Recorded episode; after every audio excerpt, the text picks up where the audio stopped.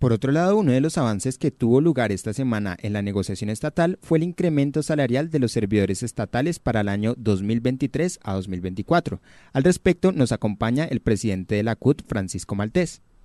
Francisco, bienvenido al informativo Radial CUT. Empecemos hablando sobre cuál es la importancia del acuerdo alcanzado del aumento salarial de los servidores públicos eh, que se llegó a este acuerdo el pasado 9 de mayo ¿Y cuál es el plazo que tienen las entidades para efectuar el pago? Es necesario recordar rápidamente cómo ha sido la historia de la negociación colectiva en Colombia, porque es posible que haya algunas personas que no la conozcan y sepan que, como se dice a veces, todo es fácil. El derecho a la negociación colectiva lo ganamos en el 2012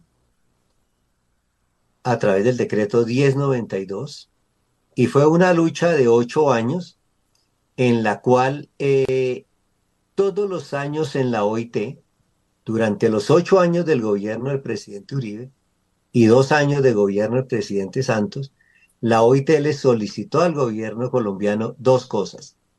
Parar la masacre contra el movimiento sindical y reglamentar el convenio 151 de la OIT que en Colombia es la ley 411. Todos 10 años se duró discutiendo estos dos temas en la OIT. Y hay que decir que en un momento dado el gobierno del presidente Uribe engañó a la OIT con un decreto que expidió 535. Entonces, eh, es necesario recordar eso. La negociación colectiva en Colombia es joven, tiene 10 años. ¿Y cómo y por qué decimos que es el mayor incremento en 55 años? Este incremento fue el 5% para este año, el año entrante, eh, perdón, 1.5 para este año, el año entrante 1.6. En los cuatro años del gobierno del presidente Duque, el promedio del aumento fue 1.32. Entonces, hay que decir, 1.5 es mayor que 1.32, porque hay unos compañeros que hacen malabarismos para decir lo contrario. En los siete años que hubo acuerdos con el gobierno Santos, el incremento fue del 1%. Del 2005 al 2012 no hubo incremento. Se ajustó la inflación causada en el año anterior. Esto a raíz de una tutela que presentaron los compañeros de Antoc y que fue respaldada por todo este colectivo que está hoy aquí presente. Y del 2004 hacia atrás, hasta el año 69, no hubo incremento salarial los salarios se incrementaron o se ajustaron en menor proporción a la inflación.